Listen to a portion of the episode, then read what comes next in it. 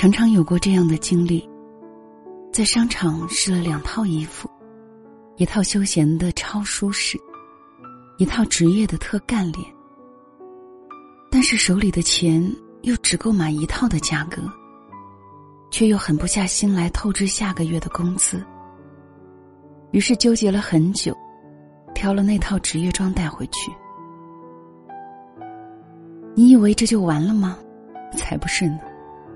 更多的情况下，我们会在手头宽裕了之后，第一时间飞去商场，买了另外一套休闲的衣服。毕竟心心念念了太久，得不到的总是不能够释怀。我们在生活里总是面对这种二选一的时刻。有时候想想，其实这样也好。人有七情六欲。正是因为有了这种欲望，我们才有了去改变生活的决心和勇气。女人们总是喜欢用口红来评判物质。前段时间网上有一个段子很火：一部 iPhone 七可以买二十二支圣罗兰，其中七支圆管，七支方管，七支唇釉，一支护唇油。女孩子要衡量一下。该做一个会呼吸的人民币，还是做只会玩手机的姑娘？如果是你，你选哪一个呢？买了一堆口红，就买不起 iPhone 七；买得起 iPhone 七，就囤不下那么多口红。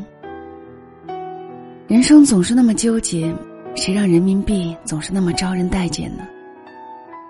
可是你知道吗？一副、口红、iPhone 七可以等有钱了再买，但是感情这东西，从来都是过了这个村就没这个店了。有人说，你总得先赐我一个男朋友啊。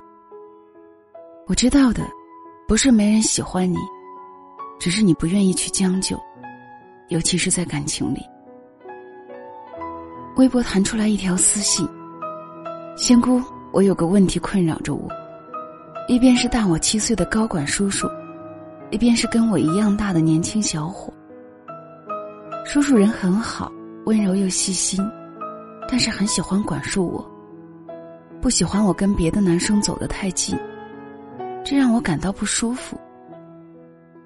小伙长得高和帅，和他在一起很开心，但是小孩子脾气太重了。姑娘说：“不知道该选择哪个男人了，或者说，她不清楚自己内心到底在想什么。”她问我说：“该怎么办才好？”我跟她说：“两个人都不要。”真的，他对这两个人充其量也只是好感而已。若是真的喜欢的不要不要的，哪还轮得着我这个外人来帮忙支招呢？姑娘又问我：“可我怎么能确定我爱一个人的时候，到底是什么状态呢？”这一次我没有回答他，倒也不难理解他为什么会问我二选一这样的问题了。小丫头还不知道什么是爱，也没有体验过爱一个人到底是什么样的滋味。爱一个人的时候，你的脑海里。怎么可能还有另外一个人的存在？人的心很小，小到只能装得下那一个人。半个月前去电影院看了《七月与安生》，回来之后大方问我，说电影讲了个什么？我给高度概括了一下：他爱他，但更爱他；他爱他，但更爱他；他爱他，但更爱他。说完这句话，他一巴掌就朝我扇了过来。你去死吧！讲的是个啥呀？就听见个他他他和他他他。我哈哈大笑，本来就是这样子。七月爱着安生和佳明，但是他无法接受他的脖子上戴着他送的玉坠。他义无反顾的选择了佳明。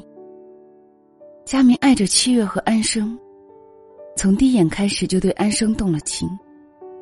可他还是选择了安稳的七月。安生爱着七月和佳明，就算是吵架和争执，也还是深爱着。到头来，还是选择了爱入骨髓的七月。青春总是这样，听到一句话，我们的前半生大多活成了七月，后半生在追求着安生的生活。电影毕竟是电影，哪里有那么多车祸、堕胎、打架和小三的情节呀？可是我们还是会有些难过。这二选一的游戏里，总有一个是输家，而剩下的那两个人，大部分也过得并不好。年少的时候喜欢过一个男人，他对我很好，我也很喜欢他。谈恋爱之后，他仍旧对我很好，我也仍旧很喜欢他。但那个时候太任性啊！明明是喜欢的。还是吵吵闹闹分了手。许久之后，和他在街上偶遇，他的身旁站着我朋友的朋友，好不尴尬。他看了他一眼，又看看我说：“我想和你单独聊两句。”我和他走在走廊里，狭小的空间，甚至可以感受到彼此的呼吸。他沉默了许久，开口：“如果你还愿意给我机会，我一定一千个、一万个愿意的。”抱歉，我只是没能耐得住寂寞。这句话翻译过来就是：“我爱你，但我需要找个人来陪我，排遣寂寞，忘却孤独。”眼圈红红，我抬起头看着他。不会了。你只能选择他。很讨厌这种二选一，你又不是皇上，我又不是妃子，用不着你翻牌子。况且，就算有你侍寝的机会，那也是主动权在我不在你。好啦，都是气话。其实第一眼看到他牵起别人手的时候，我对这段感情就没什么期待了。既然还心心念念着我，又怎么会耐不住寂寞的找了别人呢？爱情嘛就是这样，非 A 即 B。古代男人三妻四妾，还有老大、老二、老三，他最喜欢谁的排行呢？一旦选了他，你就不要再回来找我了。同理，当你在感情里面临选择的时候，我建议你。这两个人都不要，为什么？因为爱是挡不住的骚动、洪荒之力，爱是无法克制欲望、妄言愚蠢。一旦你的大脑支配着内心，开始纠结，开始困惑，那就找个安静的地方想想清楚吧。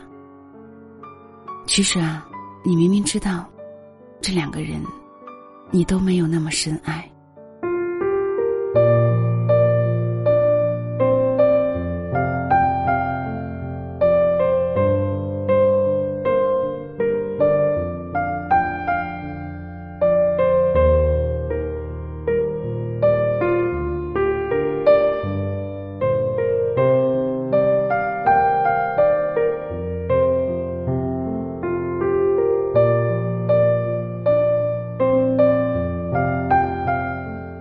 是两个人一些事，谢谢你的到来，我是小溪，春晓的晓，希望的希。